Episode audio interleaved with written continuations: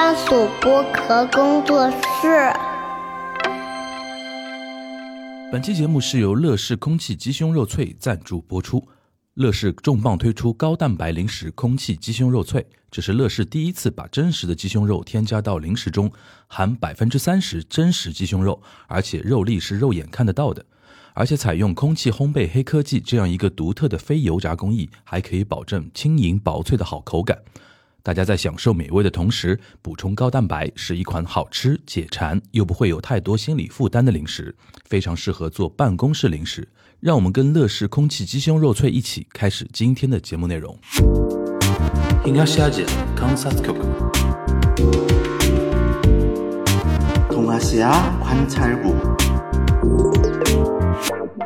东亚观察局。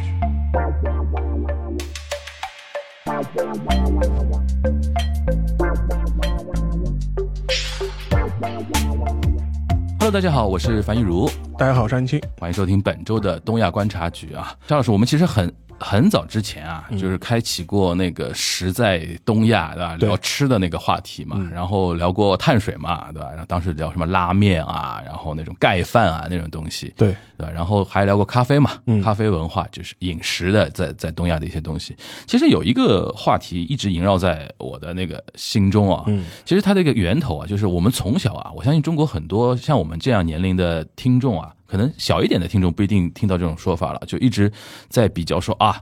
日本这个国家什么呃。我们经我们经常对他们的印象就是身高比较矮嘛，对，但其实我在我大概念书的时候，已经听到一种说法，就日本人的平均身高已经比我们中国的那个平均身高高了。嗯，然后当时就说我们也要什么什么那一人一杯一天一杯奶，对吧？强壮中国人强壮中国人，对吧？这个其实有一点那种那种互相竞争的那种感觉。对但里边就其实涉及到一个现在非常重要的一个核心的一个观点，就是我们的饮食的一个营养的一个配比。嗯，对吧？然后尤其尤其蛋白质嘛，是蛋白质的一个补充，其实因为牛奶跟什么鸡蛋啊什么的，就直指的就是东亚人群其实有一点蛋白质不足的那种倾向，传统上来讲，对吧？或者是跟欧就是欧美人、西方人相比啊饮相比的话，可能嗯蛋白质摄入相对来说比较少。对，这个其实跟我们的饮食结构有大大的关系。对东亚基基本上还是碳水为主。而且尤其是早年吧，嗯，更早前面就是就是那种大米，对，就碳水嘛。对，中国北方大概面食还比较多一点。你像韩国跟日本，基本上就大米文化吧，是面条都吃的很少的。嗯像日本人吃所所谓传统的那种拉面，就是我们的拉面嘛，对，还是等于中国传过去的对那种文化。它本土的就是那种 soba 对，荞麦面跟乌冬面。你这所以所以说，我们今天如果聊日本的那种吃的话，嗯，它的碳水可丰富了。对，这基本上就是那种米面的那种东西会比较多。所以说，其实呃，我就想说这个话题，就是我们包括中国也好，韩国也好，日本也好，嗯。在在近大概一百多年的历史里边，其实有一个饮食结构的一个悄悄的一个变化。是，所以说，我们可以通过历史的一个角度，嗯。然后来回顾，就是我们东亚，尤尤其今天以日本举例子啊，嗯。是怎么来通过饮食的一个变化，达到我们现在的一个变化或体质的一个强壮嘛，对吧？现在呃，大家对于那个蛋白质的摄入比较讲究嘛，因为健身的人越来越多了。对，现在还有什么双开门冰箱那种说法，你知道，就是一定要要求男生一定要宽嘛，对吧？宽对一定要练，对吧？呃，这里边其实就可以说到很多历史有关的一些话题，嗯对吧？像今天通过这个角度跟大家来稍微展开一下。嗯其实我知道，上次因为上次我们提到过一点嘛，嗯就是日本人真正开真正变得小个儿，嗯反而不是说古早以来都这样的，嗯。反而是来自于江户时代就开始，对吧？呃，应该这样讲，就是说，一般来说啊，就是从各个地区它的，比如说身高的一些变化来看的话，当然是越近代，一般来说它的身高会越高。嗯，呃，这个跟你生活条件的改善有关系，有关系嘛？就营养跟条件可能在上古时代或者是中世的时候，相对来说啊吃的差一点，对吧？就是说是营养摄入比较少。然后近代以后呢，比如说随着生产力解放了，然后提高了，然后大家可以吃肉啊或者吃好吃的东西的的机会变多了嘛。嗯自然而然，你营养越多嘛，当然你摄入的越早，摄入的越多，当然你身高会越高。嗯就是你看全世界范围内，基本上都是这样一个趋势，包括中国。嗯呃，我印象很深的是，就是我好若干年以前吧，我当时去呃欧洲一个地方，就说是参观，当时就是看他当可能中世纪的时候那种城堡的这种样子嘛，嗯嗯。当时去参观，当时那个导游还特意提了一句，他说他可以看一看那个时候门把手开的位置。嗯因为他就会发现，普遍按照现在的人，他说，当按照现在的西方人或者是欧洲人去看的话，会觉得那个蒙蒙嘎手的位置放的很低。嗯，那就是那就是因为中世纪的时候相对来说平均身高比较低，所以他门把手的位置相对来说比较低。对以至于现在人可能是平均什么一米七、一米八跑过去的话，就觉得哎，这个把手位置好像偏低了嘛，嗯，感觉握起来不是很顺畅。他说那是因为跟那个时候的身高已经发生变化了。你说到这个，我想起以前跟我一个朋友聊天，他从荷兰留学回来，荷兰是巨人国嘛？巨人国，然后他说小便池嗯都比较高，高对。他说他只能搁上去，这是。就非常形象，你知道吧？而且我以前还看过一个纪录片，就说是就是采访就是在荷兰的日本人嘛，嗯。尤其这种女生，嗯。她就是去上卫生间的时候，就是她需要就是垫，就是马桶外面要垫个凳子，嗯，这样的话人坐上去的话，不然的话他会有可能会落空荡空的这种感觉，脚悬空，两脚悬空的这种感觉。对对对，当然这是一个题外话，但是呃，我就就跟前面讲的，因为全世界范围内基本上是这样一个趋势，嗯但是日本呢，它由于它独特的一些历史原因啊，就发生了一些很奇怪的一些现象。嗯就是我看过，就是日本，就是它的一些学术机构，它做过一个呃考古学的一个考证，他就说，呃，一般来说，就当代日本人，就是说基本上九十年代以后，就平成时代，嗯他的平均身高，男生的平均身高，一直在一九九四年的时候，嗯。是达到了日本历史有统计来的最高点，嗯。平均男性的平均身高是一米七十点九，嗯，一七一七零一七零点九厘米，就一米七不到一点点，对，一米七，呃，然后的话，女性的话是一五八点一，嗯，就是就一五八嘛，就是一米六不到，一米六不到一点点。嗯。然后就说是，而且大家如果熟悉一些日本的一些动漫的那些女主设定的话，一米一一五八就是个标准身高，对对对对，这是对标准身高对对对，一米六以上让人感觉这个女生就是稍微高了一点。有点得盖，啊，对。对，然后这是一个平均身高，然后的话，就基本上这是有统计以来的，就是说是最高，而且这已经是三十年前的数据了，呃，但是比较有意思的是，就是最近这三十年，就日本的那个身平均身高基本没有什么变化，没变化没有变化。呃，然后的话，与之对照的话，就是我们看看历史的数据。嗯。然后在江户时代，就是日本的德川幕府时代，也就是可能十七世纪到十八世纪到十九世纪这四百年，三四呃三百三百多年吧，就基本上这样个时间内，男性的平均身高是一五七点一。嗯，非常低了，就是比现在的女性还要低，还要低还要低。嗯呃，所以说大家可能会有个印象，觉得啊，日本人小日本嘛，小日本小日本这个印象是这样来的这样来的嘛。但是如果你去做考古的话，你就会发现很有意思，就是日本的，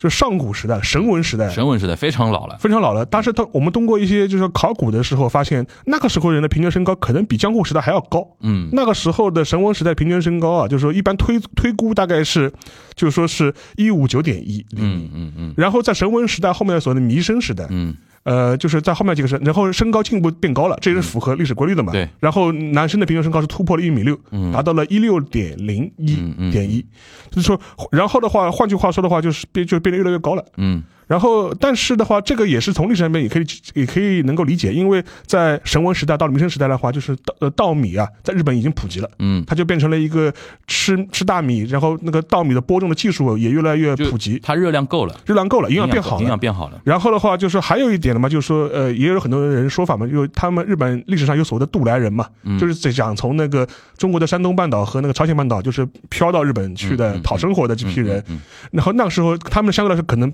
个子比较高，比当时日本本土要高，所以说它带来了优良基因，对吧？嗯你把身高给提高了。嗯然后这个时候大家会觉得就很奇怪的一个问题了，就是说，哎。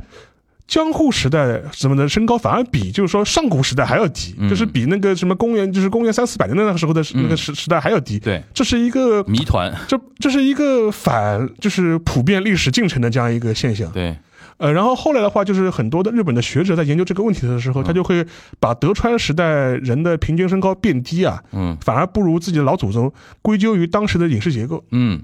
因为那个时候的话，如果熟悉日本的历史的话，就知道，呃，很长一段时间啊，就是在那个德川幕府、江户幕时间，有所谓的禁肉令，禁肉令，禁肉令，嗯。就是说禁食那个就是肉类。嗯当然，它有所谓的，就说是佛教的一些原因素的考虑。嗯嗯所以说，在这个情况之下呢，就导致啊，就是当时的呃人啊，他的可能一些呃，就是我们现在推估啊，可能蛋白质的摄入程度啊，还不如自己的就说老祖宗。嗯，因为老祖宗虽然他可能米、大米啊这种东西刚刚开始开发的，但其实他们在米这个东西之前，平时狩猎嘛，对，或者说打鱼啊，鱼或者怎么样啊，就是没有限制。没有限制。但现在等于是江到了江户时代，官方出一个禁肉令，就是你哪怕有肉，你都不不许吃那种呃，尤其是他就是他就是可能是从上到下，尤其是比如他会他会希望，比如说什么公家啊或者武士阶层啊，嗯都要因为什么佛教的原因，你要禁食肉类、或者回避吃肉。嗯然后这样一点的话，就导致当时的可能日本人呢，他这个饮食结构啊，就是他蛋白质的摄入来源就变得非常的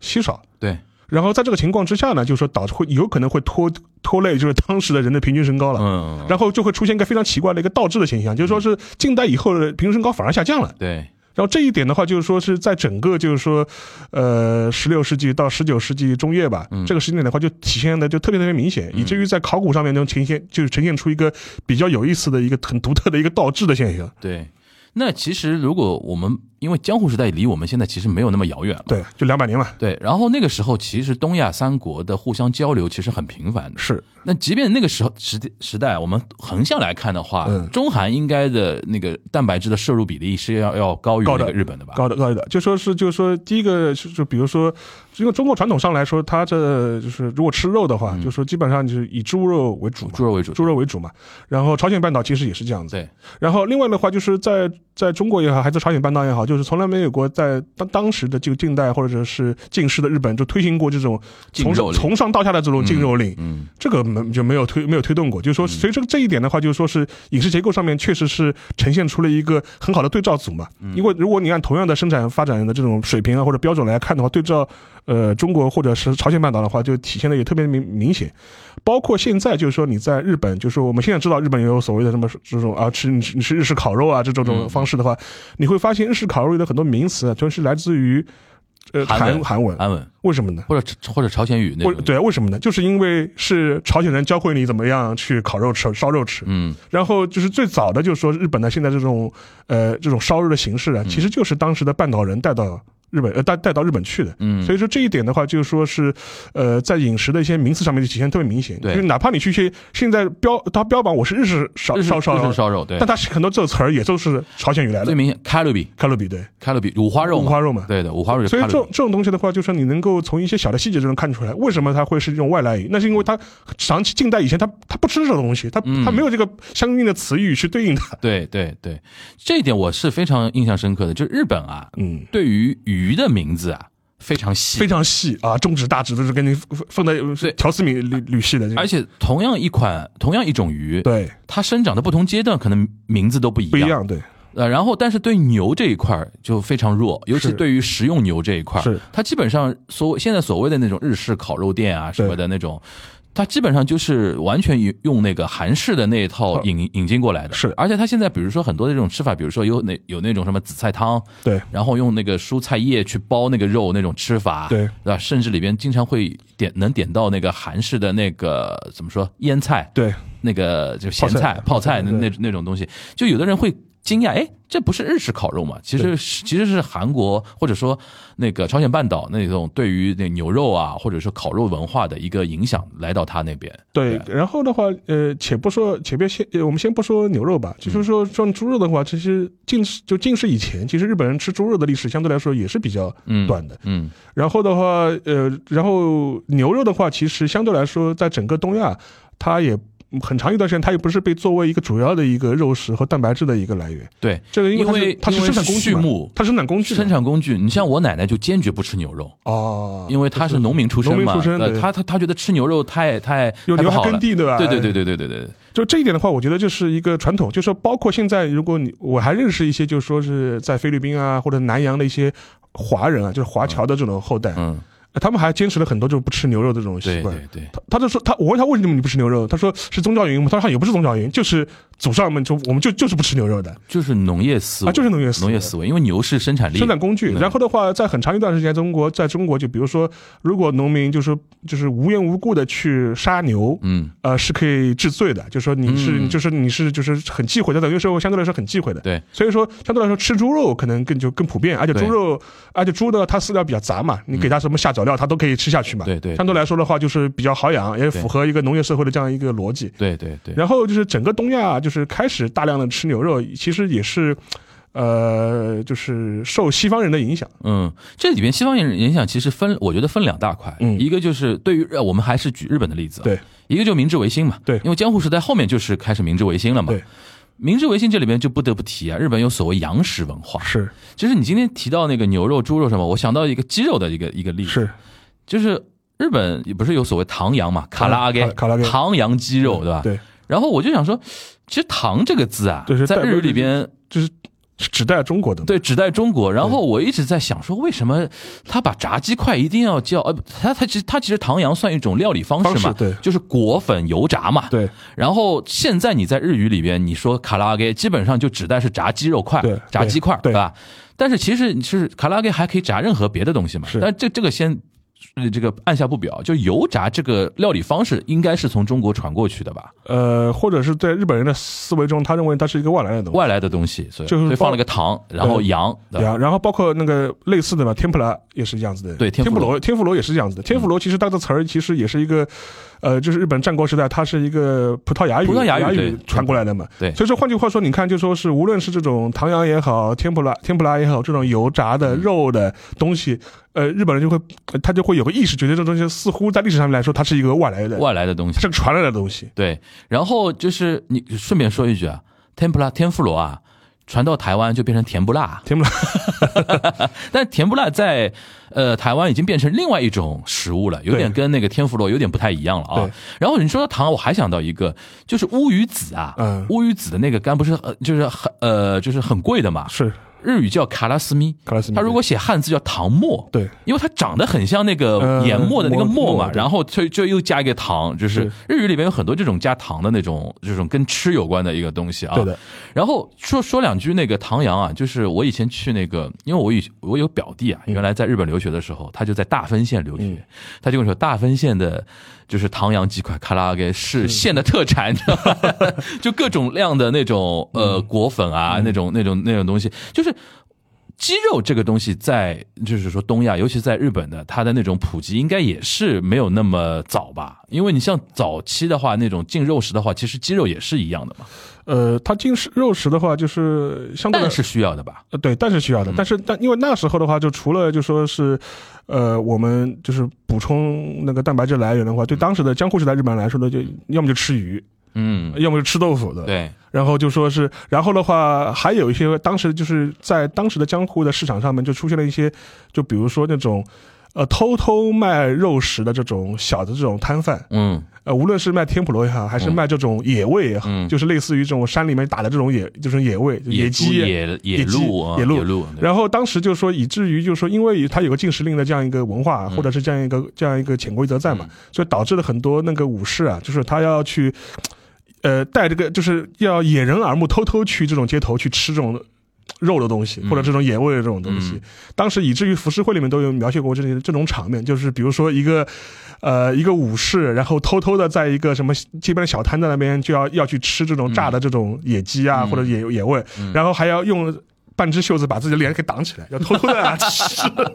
因为他觉得不符合武士的身份嘛，对对对就说就说你禁肉嘛，你怎么还来吃吃嗯吃这种东西，对吧？对对，所以说这也能反映出这种当时的一种社会的一种现象，嗯，因为你说，嗯就是因为你就这种社会氛围，导致大家大大家他不能公开的高，就是就是高调的去吃这些东西。嗯但是呢，这种口腹之欲的这种欲望嘛，其实大家都一直一直在的，嗯。还是想吃肉的。对，这里边就要说到，那你觉得说明明治维新带来了，比如说日本，嗯首先是被开国嘛，对，对吧？什么黑船来航啊，然后这样这种开始啊，那你觉得他那种，比如说饮食上面那种变化是？真的是有那种意识嘛？就觉得说饮食这个事情跟强壮一个民族还是有点关系对，还是说他只是说开国之后受到这些影响，自然而然的出现的两两方面应该都有一点吧？呃，我觉得前者还可能可能更强烈一点，嗯是有蛮有意识的。就是说是呃，明治维新以后，当时就是从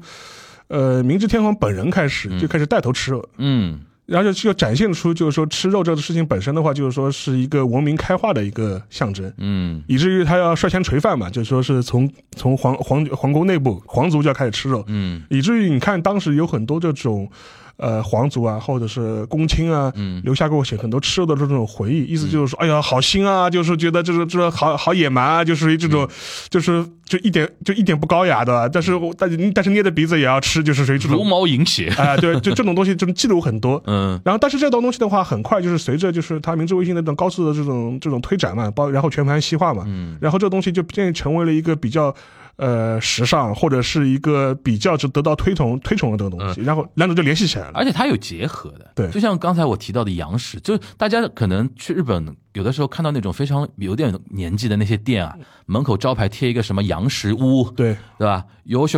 就是大家不要以为是那种印象中的在中国吃什么西餐的那种感觉，对，它那种洋食其实就从明治时代开始结合或者说改造就是出来的一种和和风洋食嘛。和风洋食，就是它里边比较典型的，就刚才提到，比如说唐扬鸡块定时，这算一种吧。对还有一种一种叫是那，反正我觉得跟油炸有关的，它都会那种，比如说那个炸那个那个生蚝，对对吧？卡基弗莱这种东西，还有比如比如说那个炸呃炸猪排，对甚至炸牛排，然后还有什么炸鱼对那种东西，然后底下。垫那种菜丝嘛，然后上面淋那种各种各各种各样的，比如说那种酱啊、番茄酱啊，或者说美乃滋啊这种酱，然后配一碗米饭嘛。对就我第一次吃洋食的时候，哎，我说这不是洋食吗？为什么还有米米饭这个东西？就是它既结合了海外引入了那套东西，比如说要吃肉，然后可能。裹个裹个粉炸一下，然后同时呢，就是日本人不吃点大米 也是不行，对吧？是那种感觉就是开开发出所谓定时的那种呃感觉嘛。然后现在大家如果去上野一带的话，嗯就能找到很多这种历史很悠久的这种洋食店。嗯，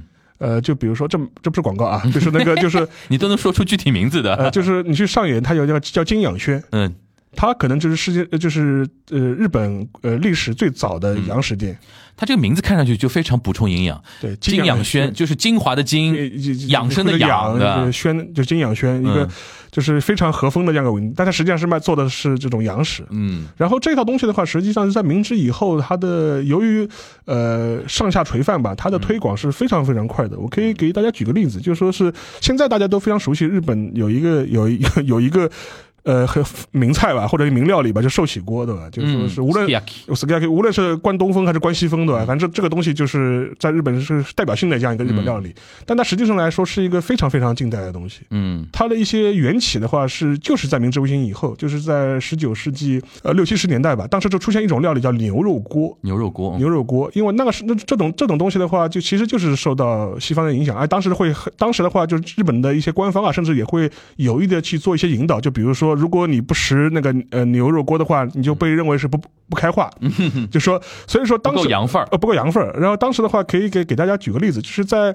呃一八七五年的时候，大概也就是明治八年那个时候，整个东京它的牛肉锅的店大概只有七十家左右，嗯这是一一八七五年。然后仅仅过了两年，到一八七七年的时候，嗯呃，整个东京的那个牛肉锅的店啊，就是暴增到接近六百家，嗯就是就一一时间蔚为风潮，就全东京人都开始吃牛肉。嗯所以说这一点的话，你能看出当时的这个普及的这种速度是都是多么多么的快，而且是这种转折来的是来的是多么多么快。嗯然后呃，这跟寿喜锅有什么关系呢？就是说这套牛肉锅的这种吃法，其实呃更多像更多有点像我们这种乱炖的这种这种感觉。对。然后它是慢慢是到了就是说是二十世纪二十年代。然后那个就是关东大地震以后，嗯，差不多一百多年前，对，一百多年前，就是一正好一百年前，正好一百年，一九二三年，嗯，二三年，就是那个时候关东大地震之后，就是原有的很多从明治时代延续下来的这种牛肉锅的店，就是毁于这次大大地震。啊，然后在此之后呢，就说是大量的关西人就涌入到了关东，啊。然后他们也开始做起了这种牛肉的牛肉锅和牛肉料理的生意，嗯。然后就把寿喜锅从关西带到了关东。嗯。所以说，如果然后的话，它的调味的风格就是，也就是也就从那个原来的味增啊，就变成了酱油啊、砂糖啊这种东西，就越来越甜了，越来越甜了，因为它符合这种江湖人的这种口味嘛。嗯。所以说，呃，这一点来看的话，就是它寿喜锅这东西现在在日本成为一个代表性的料理的话，实际上也是二十世纪以后的事情。嗯。然后那也是从关西把它的一个寿喜锅的原型带到了关东来，然后就是东京人就开始吃了。嗯然后现在我们熟悉的这种啊，就是看到一锅啊，就是糖啊、酱油啊，然后满铺的满满的这种感觉的这种这种寿喜锅的样貌啊，嗯，其实就是一百年左右的时候嗯。形成的。对，因为我当时看到寿喜锅，就是它还是用比比如说现在比较正宗的啊，对。它流程上或者说它的那锅内容里边比较正宗的寿喜锅的话，还是强调是牛肉片嘛，对，牛肉片，牛肉片，你看它只要用牛肉片，就说明这个东西没有那么古老。对，对吧？是 没有那么古老。然后比如说那个叫什么，它一般流程啊是要用牛脂，就是牛的油啊，先涂那个锅底，涂锅底的，然后煎那个牛肉片，对。煎出焦香之后，对开始放别的一些菜，或者再放那个所谓的那个酱汁，对对。酱汁，然后再放一些别的菜。吃的时候先吃那个牛肉，然后还蘸个蛋，蘸蛋蘸个鸡蛋，因为那个那个鸡蛋是可以稍微稍微降一降温的同时，对。可以让它的口感更丝滑一点。是。然后再开始吃别的那个东西。是。但是现在就是我的有时候在在国内看到一些那个寿喜锅店，就是就是我们的火锅的做法，就有点有点不太一样。就。涮了，就是。就变就真的变乱炖了那种感觉。你你说到这个啊，嗯。我在日本啊在上野还看到有有一些店就做那个亲子洞，啊，亲子洞，对对对，亲子洞很神奇，亲子洞就是亲子洞，你就中国有有类似的这种菜我都没看到过，没看到过，对，对，就好像日本人特特就是特别发明的，这个算洋食吗？呃，不算吧，不算羊屎，不算但是但是那个冻的那个那个那个感觉，应该还是跟那个就是就是等于是说明治之后，对对对。开始吃肉之后，对对对。亲子冻这个名字也特别妙，是。它其实是什么呢？它是全家面蒙饭。它是鸡肉加啊鸡肉加鸡蛋，炖蛋。对。对吧？然后，然后做一个什么浇头嘛，因为冻就是冻饭嘛，就是盖浇饭嘛。对。然后这个锅它还是个小锅做的，小锅做。的先也是用所谓的塔雷，因为日本日本塔雷跟大家讲，三道神器，嗯，味淋，对。呃，日本酒对，加酱油，酱酱油，然后味淋本来就有点甜的，对。然后这里边还要稍微再加一点盐和砂糖，对。然后作作为一个炖煮的一个底料，底料里边放鸡肉，对，差不多熟了之后呢，就撒撒那个撒那个蛋花，对就是铺上去，铺上去的，然后差不多凝固了之后，嘎撒在那个。那个盖饭上，这个叫所谓亲子冻，为什么呢？那鸡肉是代表那个 父母 亲 亲嘛，对吧？然后鸡蛋代表孩子，就亲子冻。我当时想说，哇，这个名字也太妙了，对对吧？然后亲子冻好吃的亲子冻也是非非常好吃而且非常悠久，在那种名店里边，它可能有些店就是专门店，对就是做亲子冻做了一百多年那种感觉，是的，那个也是我印象非常深的。然后就炸猪排，对就是洋食的那种几大代表，就非常印象非常深刻。对。对，那个邵老师，你在日本东京玩的话，除了上野之外，还有哪些店你是说觉得说非常流连忘返的？就是你前面讲吃那种肉方面的啊？你前面讲亲子洞，就是说呃以前的话，就是我跟就是本节目的老朋友，就肖文杰老师，嗯我们当时有的时候会同时出现在东京嘛，嗯 然后会去相约去当时的驻地去吃一家啊亲子冻的饭。嗯他那个店很有意思，就我们都知道驻地市场它是卖海鲜的嘛，嗯他那家店他就是专门卖亲子冻的，然后就非常另类。然后是一对夫妻开的，然后店面非常非常小，就是你大概也就四五个人的位置吧，就是你错你错过也就错过了。嗯然后当时去的时候，这家这对夫妻就说是那个开了也开了几十年的时间，然后一直就守在驻地这样一个地方。嗯后来呃，就是一传十，十传百吧，就是就觉得味道非常非常好吃，然后以至于有很多的中国游客会去打卡。啊然后这个老爷爷当时也非常有意思，就是为为此他都开始学中文了，知道。啊哈哈然后以至于就是说他会，呃，我当我后来我最后一次去可能是一九年或者一九年初或者一八年底的时候，嗯。当时去的时候，呃，我当时是是怎么呢？就是我如果我当时可能是飞羽田，嗯。羽田坐呃坐那个羽田离市区很近嘛，对。然后嗯那个坐坐电车的时候到驻地跳下来，然后就跑去先拖先去还没先去吃一嘴啊。先先去吃一嘴，然后再去酒店 check in，就是呃，然后的话，当时他去的时候，当时他甚至在他自己的店的很很很小的门面上面还拉一个横幅，就、嗯他就意思说，呃，什么天下最好吃的，这种中文写的吧，拉在那里面。但是比较遗憾，就是后来一九年之后，因为我们都知道驻地市场搬迁了嘛，搬迁了搬到丰州去了嘛，然后所以说那个他们后来也就收摊了，就是就是、啊。就是不就不做了，就是养养老了，就是就就退休了，就基本个状态。嗯。但是味道还是非常非常好，嗯。所以说你前面讲清楚的话，我第一个印象就反想出来就是驻地这一家。啊，那等于是现在如果听到我们这期节目要去找这家，还找不到了，他找不到了。收摊了。呃，当然，这是驻地也有一家是专门做轻松，嗯，但它更呃店面更大一点，嗯。就是也呃也是在外市场，嗯，现在可能还在吧，就是。嗯，然后说到杨氏，我还想到一个，就是跟鸡肉稍微有点就鸡蛋的，就是蛋包饭。蛋包饭，中国那个抖音上面不是也有一个蛋包饭仙人嘛？就是日本那个有一个老爷爷，就是做蛋包饭做的非常好，而且做的时候非常注意 performance。就是表演表演给你看的。看吧，然后最后哒哒，然后刀一划，那个蛋包啪就流下来，然后很多人在网上面教那个那个 sauce 嘛，啊，对，那那个也是非常这个是标准的和风洋食。和，风洋食，对，对，它里面还炒饭呢。对。有的时候不是用那种白米饭，是还是要用那个那个番茄酱炒炒一个炒炒一个饭，然后里边加那个绿豆，对。啊，不是绿豆，那个豌豆，豌豆豌豆豌豆。豌豆，然后胡萝卜丁，然后加鸡肉，对。加点鸡肉碎嘛，对。鸡鸡鸡肉丁，然后先炒一个饭，然后在外面包一个蛋包，对，这个也是非常典型的那个所谓的和风洋食，和风洋食，对。在日本，现在你要这种店，现在你觉得年轻人还会，就是怎么说呢？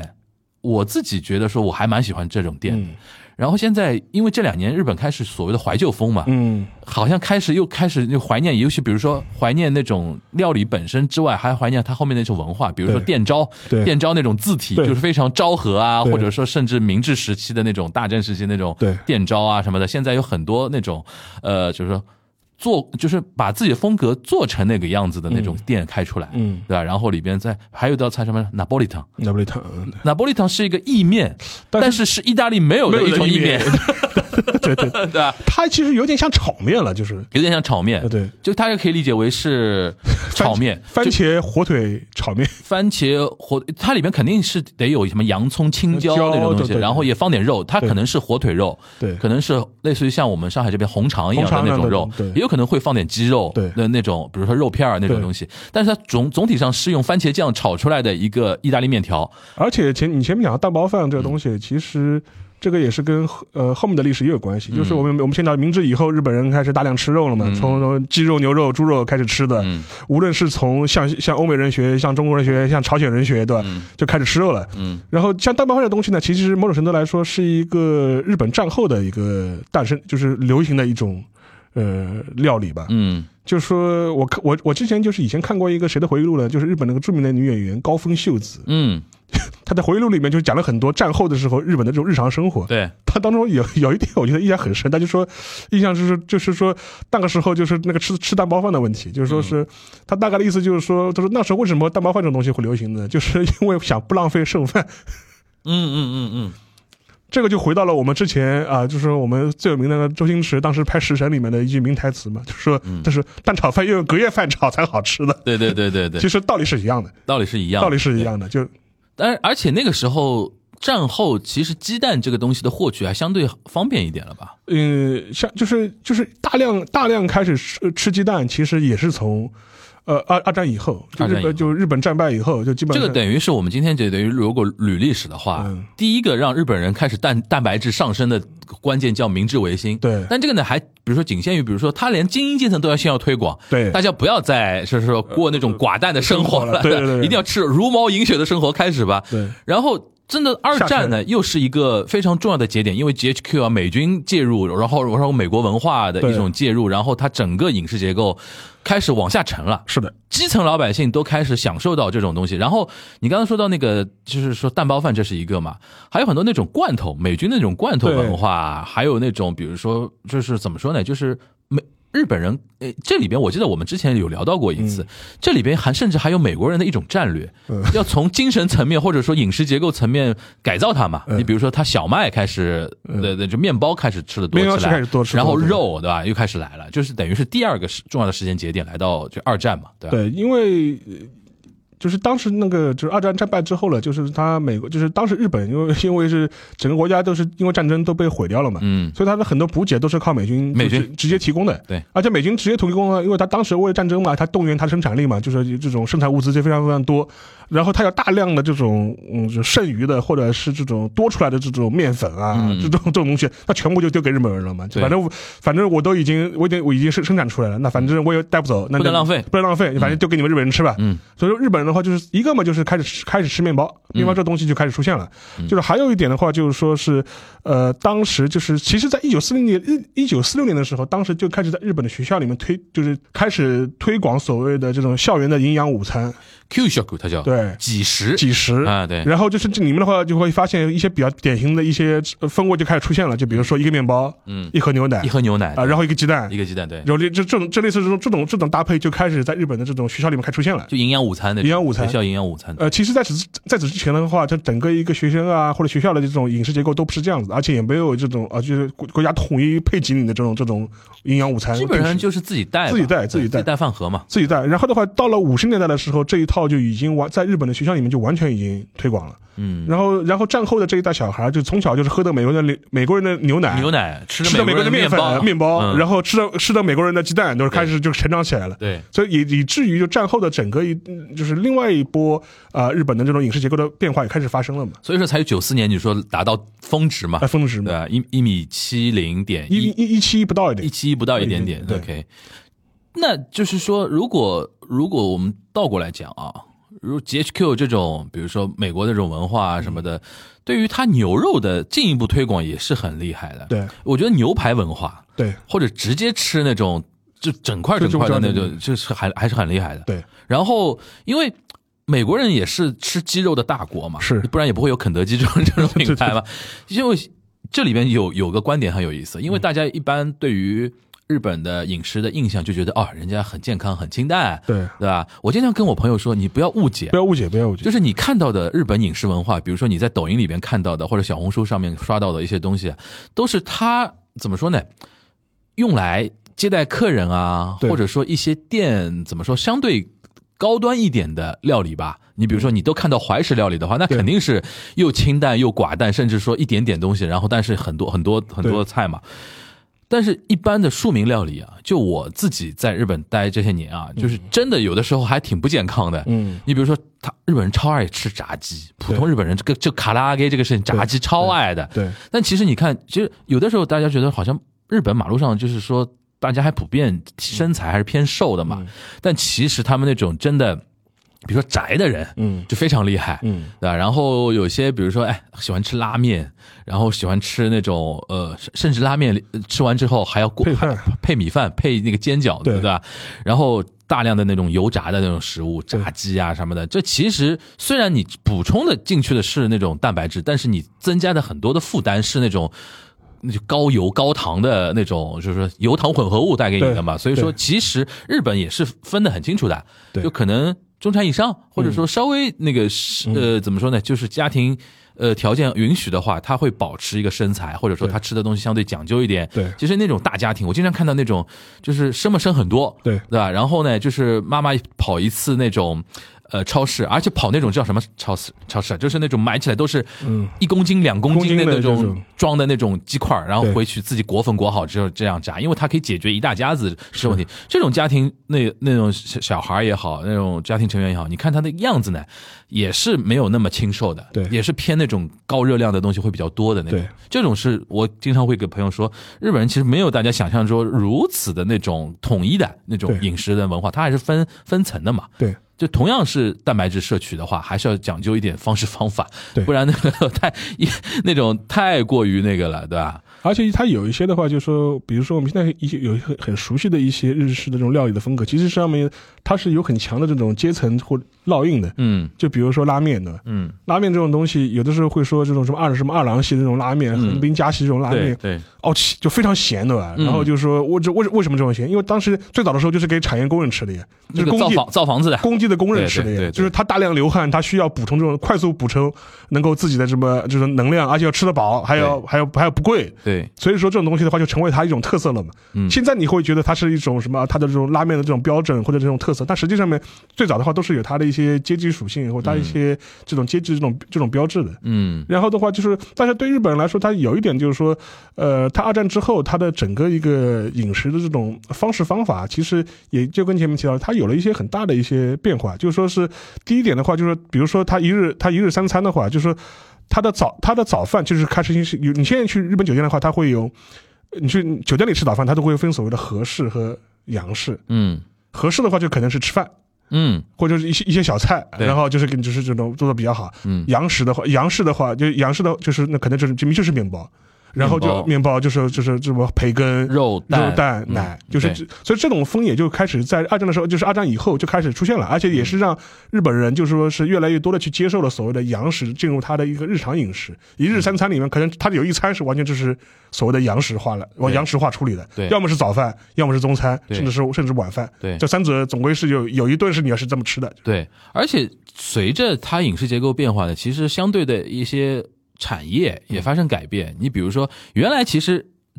大家其实现在很知道什么是和牛，对。就和牛这个东西，完全就是因为日本人开始吃牛肉或者喜欢开始吃牛肉之后，才会相应的对于牛肉的一个生产，它开始讲究了，对对吧？呃，你比如说什么神户的，对，然后现在其实基本上日本很多县农农业县的话，它都有自己非常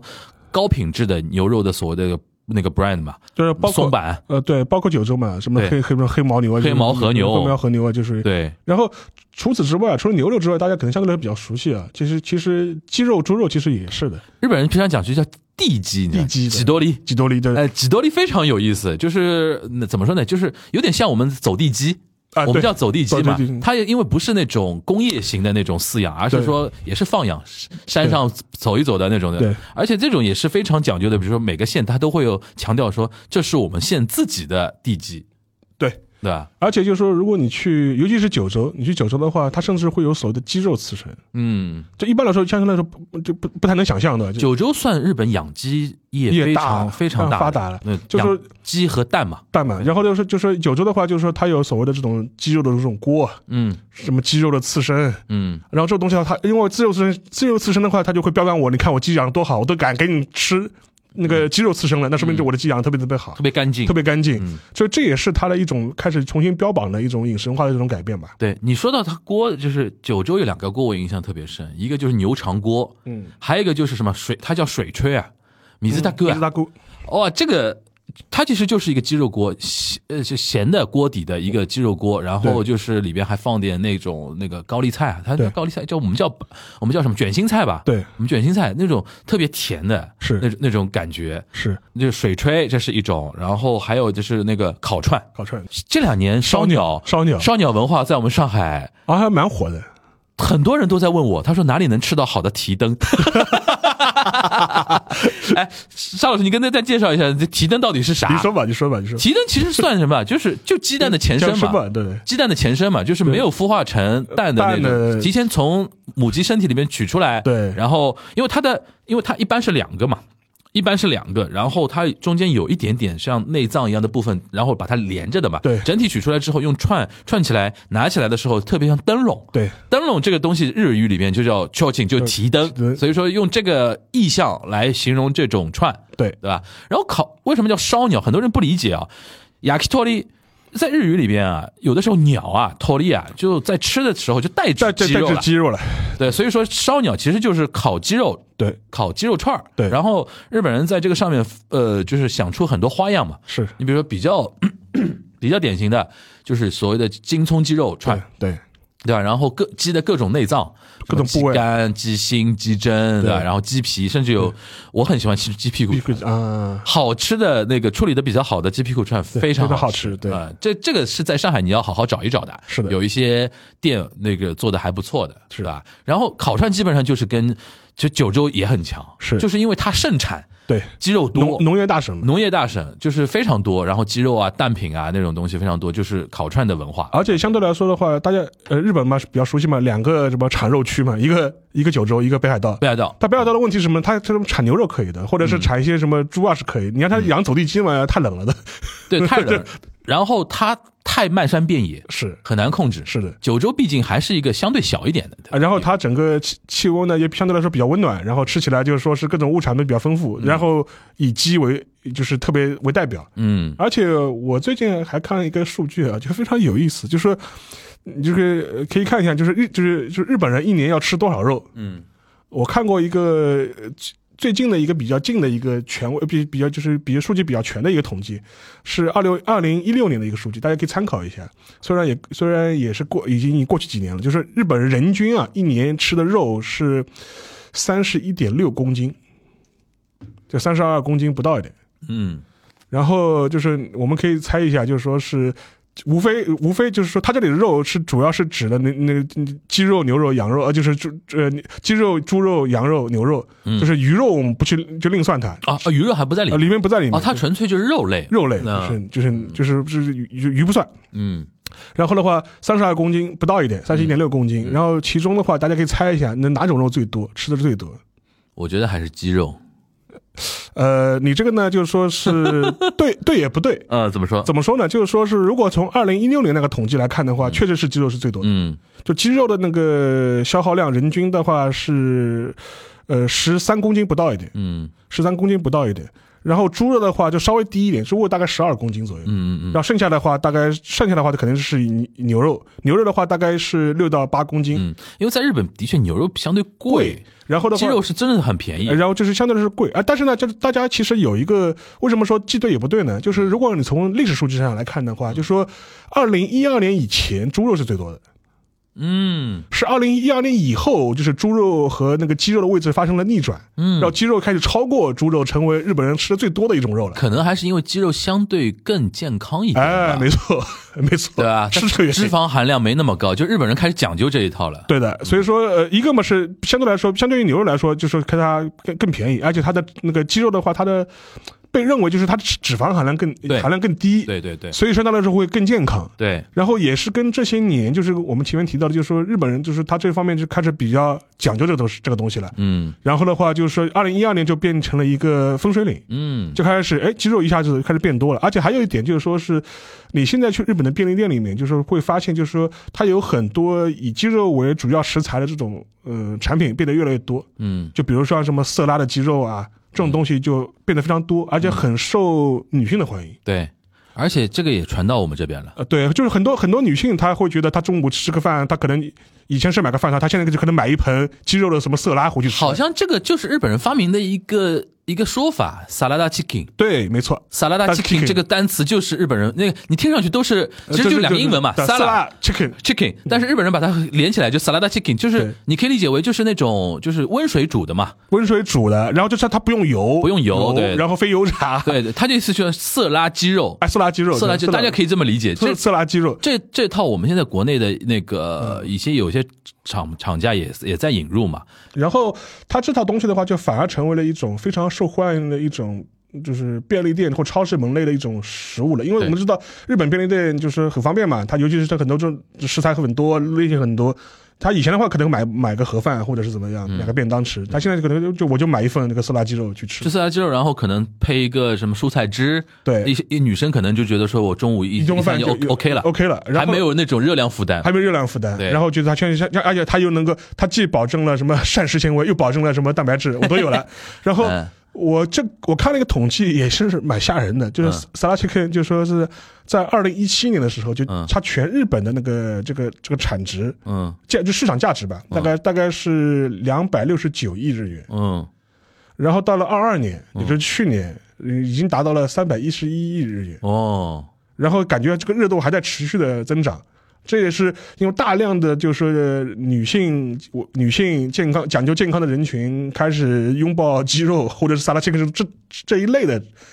食品吧，嗯，所以一下子就把这个鸡肉的使用量给推给推高了。那照理说就是。一六年那个数据，如果放到现在再做一次的话，我估计鸡肉的占比可能会更高，更高，更高。对吧？然后挤压掉的应该是猪肉，对，挤压掉的是猪肉。对然后它会是因为这一点呢，就是看你怎么看了。就是很多人会觉得猪肉在各种肉类里面，相对来说，他认为就是说，呃，健康或者营养程度相对来说更更低一点。嗯，它既不如牛肉这么 就是精壮的，但牛肉贵嘛，就是牛肉贵。牛肉贵，然后，然后嘛，它脂肪含量肯定要要比鸡肉高。对然后，所以说从这个角度来说的话，就是从健康啊，或者这样一个现在的饮饮食习惯的话，会把它挤到后面去了。对。而且我自己感受日本人吃猪肉的场景，你除了说那种什么炸猪排之外，甚至有的时候一些肉片里边，肉片肉片炒是什么？就是中华料理特别多中华料理特别多，这炒炒那个什么什么干丝不打干啊，丝不打，那个干姜干姜炒猪肉丝不打，我们中文应该叫啥？古老肉，嗯古老肉丝不打。嗯嗯然后比如说那种什么呃青椒肉丝，青椒肉丝这这然后那种什么肉片儿这种，除了这种场景之外，平时日本人的料理里边，除了那种通缉噜豚汁。对里边需要一点猪肉的话，其实很少，就是说专门去吃。那还有那个 shogayaki，对对吧？然后那个就就就就这点了。对不像我们中国人，如果吃猪肉的话，好多菜是可以对那个红烧肉的对对，嗯就各种各样变得出来。但鸡肉它真真的多，对因为日本人动动动辄，你像现在这种萨拉达 chicken 都算很健康的那种饮食的，它动辄就卡拉给对，卡拉给，对然后那种比如说日本 Kentucky，肯德基然后我想说，其实今年有一个点很有意思，今年不是日本因为什么那个呃，就因为禽流感的一个话题，对。不是导致它蛋还紧缺 紧缺嘛？不那个鸡蛋价格飞涨，对，蛋紧缺。然后其实鸡蛋里面还有一个点是很重要的，因为做面包是离不开鸡蛋的，对，所以说导致他那段时间蛋紧缺这个事情，还导致他面包面临一个很很大的一个挑战。对所以当时日很多那种主妇就觉得哇怎么办那种那种感觉吧，这个是也能看得出来，现在日本的那种饮食结构啊，受那种影响真的非常非常大了。而且我现在就就是我最近去日本的话，你会发现它那个很多这种。便利店或者超市里面这种品类上面，就是说一个前面就前面讲，就是鸡肉的地位上升啊，或者吃的越来越多。另外一点的话，我就发现很多这种饮品啊，甚至是食材，它都会标榜自己是什么高蛋白摄入。嗯以前我看到就这种，就是我看到某一个这种蛋白粉的品牌，嗯居然也会在超市里面就单独开始卖它的饮料。嗯就是原来是蛋白粉自己拿回去冲嘛，他现在就直接做成一个饮料放在那地方，你自己喝吧。就是，M 打头的那家对吧？啊，对对，当时当时我觉得啊，我说现在这都是直接卖蛋白粉了，就是健身人群，对健，身或者或者是他希望健康的人群，对对对对，希望就是健康的人。所以说，然后他有有一些很多饮料里面，他会标榜说，哎，我们有什么蛋白质有添加物啊，或者特别就含量特别高啊，这个就是把它当做一个卖点在。这个其实又是一种，就是说，可能这几年，首先是健康的这个感觉，第二个就是日本人开始接受某一种，就是说强壮或者说那种高蛋白带来的一种身体状态的一种改变。因为像原来日本人很喜欢饮料里面就强调一个东西，就是茶嘛，对，就茶就他就觉得说。没有无负担，对清清爽，然后他的审美主要还是说那个，就是说 fresh 啊，那种那种感觉。现在好像日本人也被卷进去了，就是开始强调说那个，呃不说不光说男女吧，对都一定要追求那种就是说有有力量感的那么某种健康的那种体质。然后他对于肌肉。就是我不是说吃的肌肉，人体的 muscle，, 啊肌肉其实对于那个塑形啊，或者说整个健康里边起到的一个作用，大家的一个认知越来越不一样。因为像原来啊，说老实话，我们举个例子啊，因为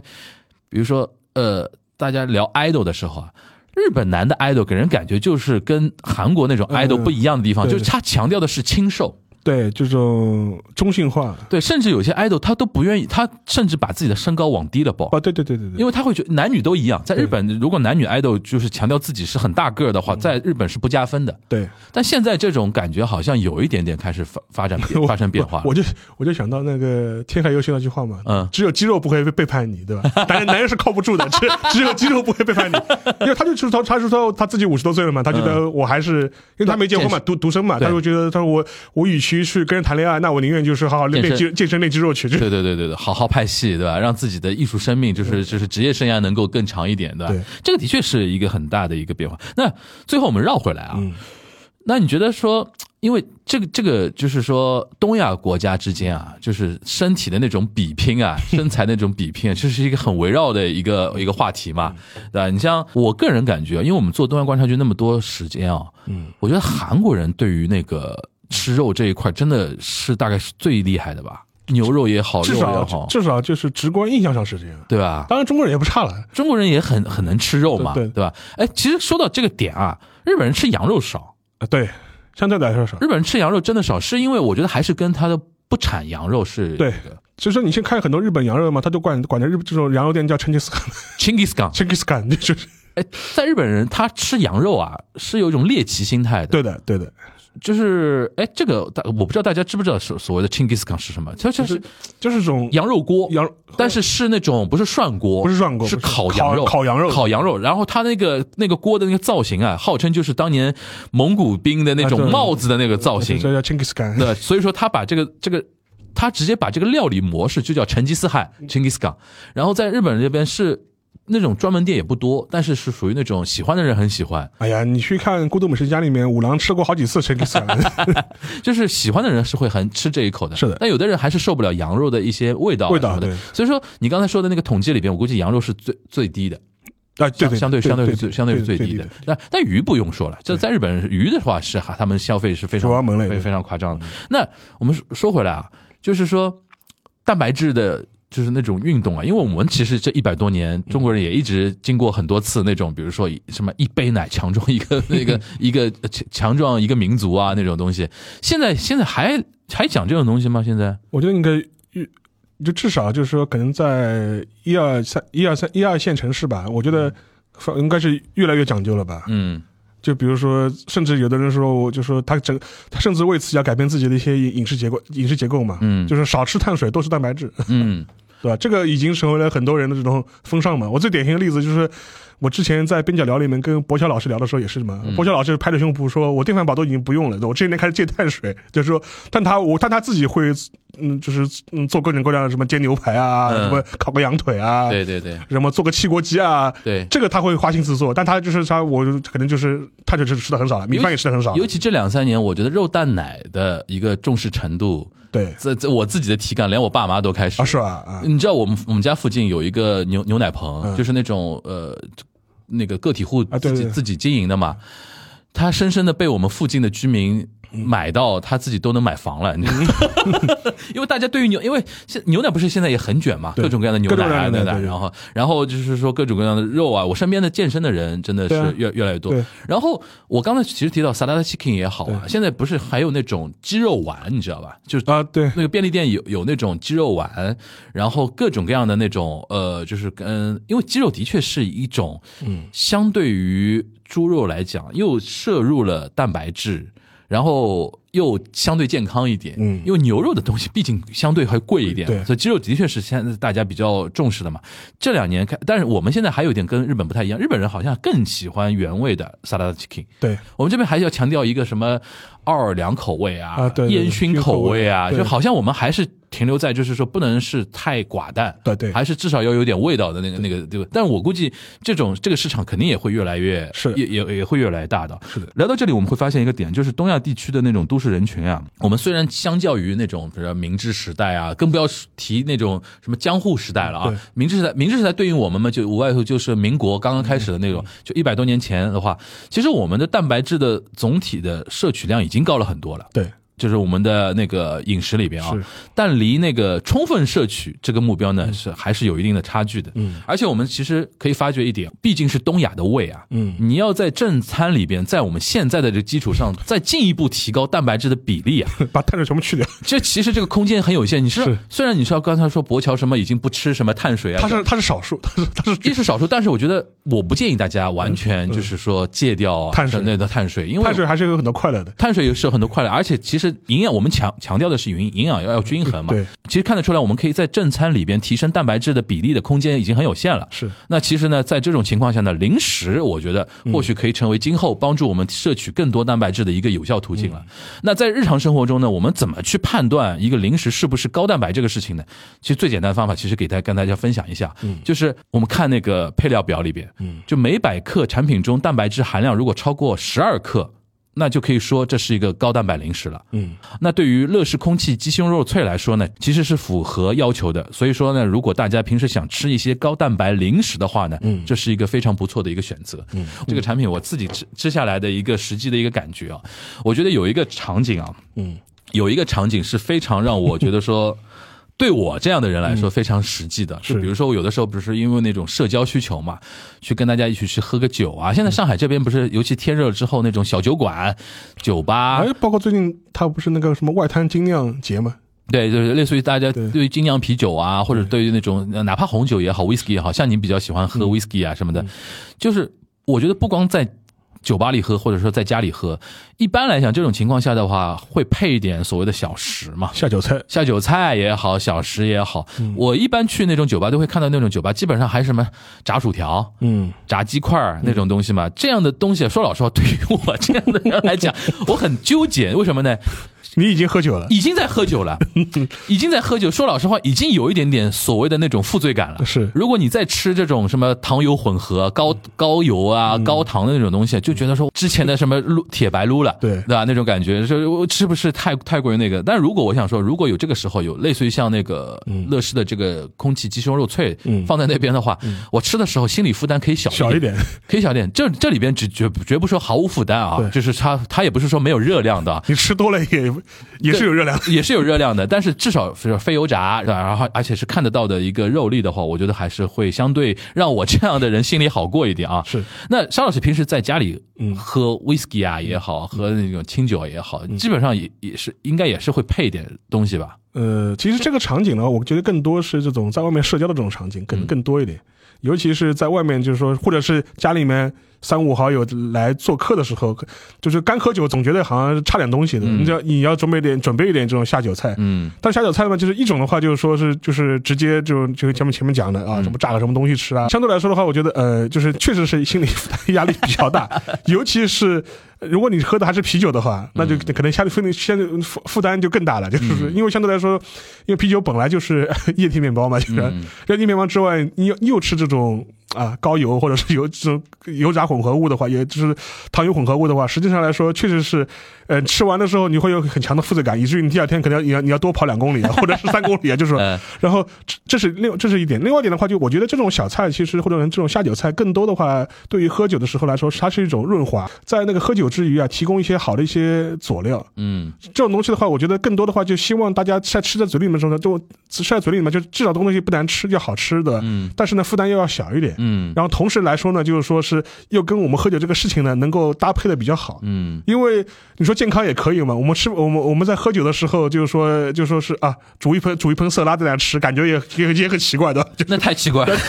健康啊？健康的，健康是健康的。而且说老实话，酒这个东西啊，你如果配色拉，这个口感互相之间抢的太凶了，对对吧？然后你刚才说到就是第二天如果要跑步这个事儿，我就想到你是算很自律的，而且你你你平时不是打棒球吗？对，你们那个棒球队的名字可以跟大家介绍一下。对，我比队名字就叫叫上海碳水棒球队。其实是为什么想想起这个名字呢？是提醒自己就是说，嗯，要健健健康嘛，或者说怎么样？没有没有，因为就是因为我们这个队嘛，相对来说年纪都比较大嘛，都是一帮中年大叔嘛，嗯，所以那个很就是很多身材嘛，其实都已经就是啊各种身材都有了嘛，嗯，所以说这个队名有有有一点自嘲的这种这种味这种味道在里面嘛，嗯，但一方面也是提醒自己。啊，对，就是因为打棒球这个事情是很健康的嘛，然后沙老师呢是相对自律代表的，因为平时还跑步，嗯，对吧？然后已经坚持多少多少年了？两年，两年多，两三年，两三年吧，两三年是在家里那个每天都要跑的嘛，对，十公里。一天有十公里吗？没有，大概就是可能平时五公里吧，周末是周末十公里，周末十公里，然后再加上打球啊。所以说，我觉得 沙老师的确是那个我们我们那个播客圈层啊，就是自律的一个代表。像我现在顶多的就是有时间的时候去撸个铁，对对对。然后呢，因为有的时候的确，比如说体重到了一定数字之后啊，真的下定 焦虑的，真的是焦虑，然后就下定决心说，我这一周，比如说是断碳。呃，我我我我插一句啊，大家可以去找找。呃，樊如十年前的照片的，不要提，不要提这种。他刚毕业的时候照片，刚入职一才的时候照片。然后，然后呢，就有的时候啊，就自己骗自己，就是说啊，我这周要断碳，然后怎么怎么样。但是我建议大家，首先呢，就完全断碳的确不太健康，断碳会变傻。对，是是会变傻的。第二个呢，就是。我相信大家有的人会跟我这样感觉，你真的实行这种，因为我狠起来对自己也蛮狠的嘛，对，就真的能做到。比如说有一段时间可能就碳水摄取的非常少，我甚至试过那个什么那个防弹咖啡啊，那那种那种东那种那种做法嘛，嗯，但其实它带来一个什么，就你过了一段这种自律的生活之后啊，有的时候我的心我的心态是这样的，会犒赏自己一下，其实就是放纵一下自己。这个他们健身圈子里是道理的，就是所谓的欺骗欺骗餐欺骗餐嘛，对对对对，然后呢？就有的时候，但但是我觉得能做欺骗餐的人啊，嗯，他还是偏自律的，就是今天设计好到底是多少，嗯，我是属于那种的嘛，就是就是 就是那个怎么说躺倒了，你知道吧？呃，我已经过了那么多天的那个自律的生活了，我放纵一下自己，然后比如说吃个零食就盯着吃，然后一包两包三包这样吃下去，有的时候就觉得说自己骗自己，然后非非非常吓人。但是呢，我的有的时候就想到，呃，前两天拿到那个这个空气鸡胸肉脆嘛，嗯，然后开始吃嘛，就是。就是脑子里突然想到说，如果在放纵的时候啊，嗯，有的时候吃到后面啊，自己都觉得不合适了的时候，啊 但如果那个时候吃的是像这种产品的时候，你会稍微心里好过一点。是，就是说，甚至。多来这么两口，对，多来这么两口，所以说我非常推荐说啊，就是如果大家在平时，比如说家里啊，或者办公场场场合啊，可以囤这么一点，嗯，囤这么一点，就是你真的实在说啊，呃，太太辛太辛苦了，嗯，或者说实在饿的受不了了，或者实在嘴馋了，嗯，就拿出一包这种东西吃的话，嗯，至少你心里边呢还可以还可以劝一下自己，说这个还是可以的，然后呢就。就是解馋的同时呢，也过过嘴瘾的同时呢，就心理负担呢，就的确不要这么重。是这个，我觉得也是一个什么呢？就是现代都市的人啊，我们我觉得大家 大家其实过得都很难，不要把自己逼太狠了一。方面嘛，什么身材焦虑，对吧？年龄焦虑各种焦虑。然后你像现在我们连播客主播都卷，对吧？因为我每次看到那种留言，我都非常非常那个什么，就是每次都戳中我的心，你知道吧？说哎呀，听樊玉茹的声音，觉得是一个高高瘦瘦的日系 日系日系男男男日系男明星的一个脸，为什么？男士佐藤健？男士，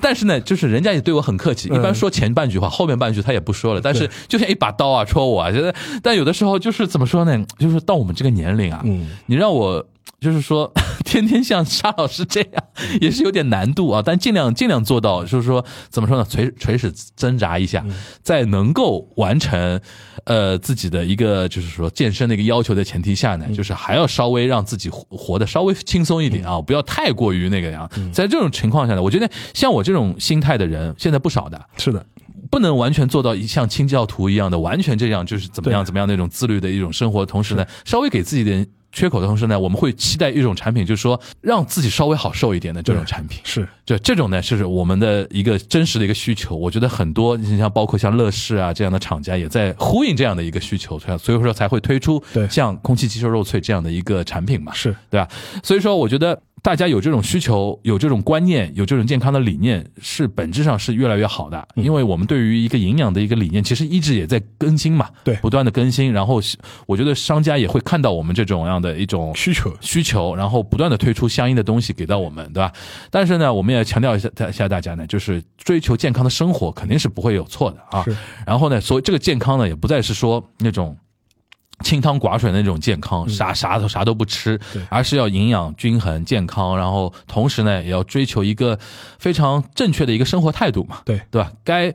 该怎么样的时候还是要怎么样，对吧？该 忍住的时候要忍住，对该放纵的时候也是要可以放纵一下哈，这也是我们需要我们这个节目啊传递给大家的一个这一个一样这样的一个理念啊。好，那我今天我们是时隔很久啊，又开又聊了一期吃吃的这个话题，我相信很多人呢，就是说我们今天说的很多一些点啊，一些甚甚至一些名店的一些点啊，大大家都已经记住了啊。但是还是希望说大家能够跟我们一起啊，就是自我们互互勉互勉，让那个让那个我们自己的那个身身体的状况啊，然后生活的一个状态变得越来越好吧。希望说大家能够，因为我们三周年刚过嘛，是然后也是希望说我们能陪陪大家走更久啊。然后因为我们我那天还观察了一下，我们其实那个听友群体里边还是偏年轻的人很多的。呃是对啊？然后大家其实还蛮听，还蛮喜欢听我们分享一些比较 soft 的一些话题的。对就比如说平时听什么音乐啊，喜欢吃什么东西啊，然后那种分享啊那种东西，大家对我们的生生活的状态也比较有兴趣啊。兴趣其实我们未来会设计一些相应的一些话题吧，跟大家继续这么荤荤素搭配，荤素搭配一下，跟大家继续进行这么一个分享哈。好，今天的播客呢就到这里结束了，感谢大家的收听，也再次感谢乐视空气鸡胸肉脆对本期节目的赞助，添加了百分之三十真实鸡胸肉，因为采用了空气烘焙的技术，做到了非油炸的同时吃起来也轻盈薄脆，非常适合平时在办公室、朋友聚会、夜间嘴馋的时候吃。如果大家也想尝尝的话呢，可以去线下山姆超市或者淘宝乐视官方旗舰店看看哦。那今天非常感谢沙老师跟我们分享这跟有关蛋白质的这么一个话题啊，希望大家继续支持我们的东亚观察局了，大家拜拜，拜。